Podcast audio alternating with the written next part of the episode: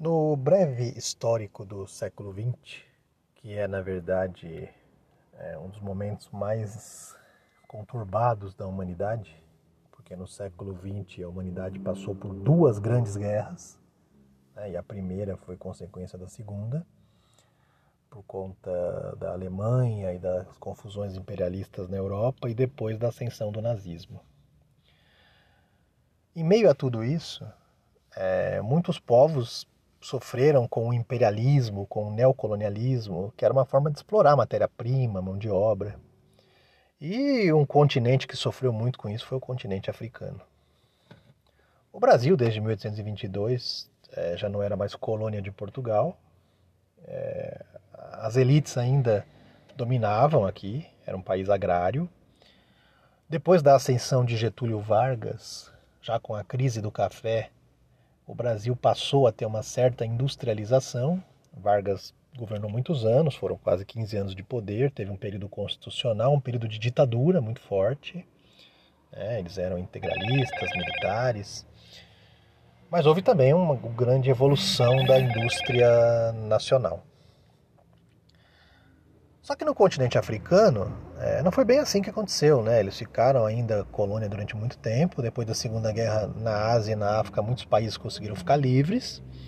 Porém, é, as tribos rivais estavam convivendo com armas cedidas pelos europeus, guerras civis intermináveis, brigas étnicas.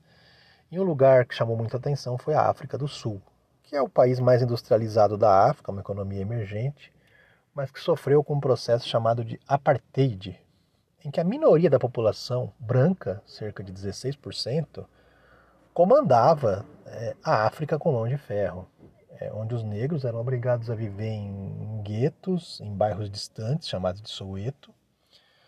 É, não podiam frequentar alguns banheiros, algumas escolas, alguns locais. É, e durante muitos anos, qualquer movimentação no sentido contrário a isso era reprimido. Né? Tanto é que um grande líder chamado Nelson Mandela acabou sendo preso, ficou 28 anos preso por defender os direitos civis negros.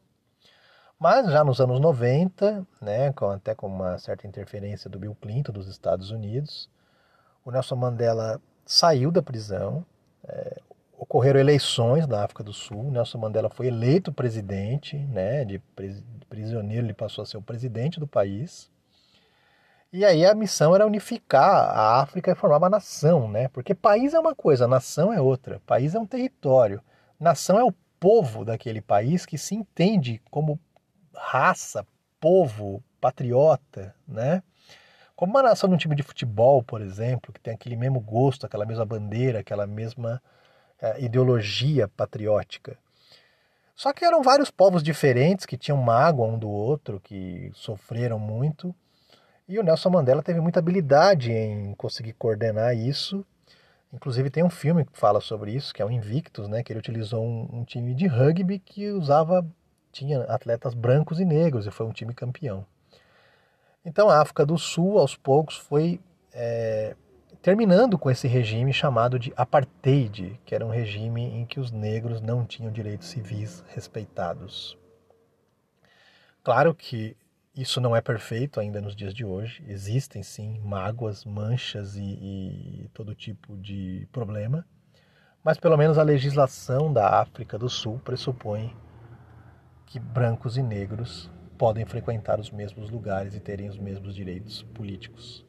O apartheid, como várias guerras na África, foram consequência da colonização europeia, europeia, desculpe, e do desrespeito às culturas africanas.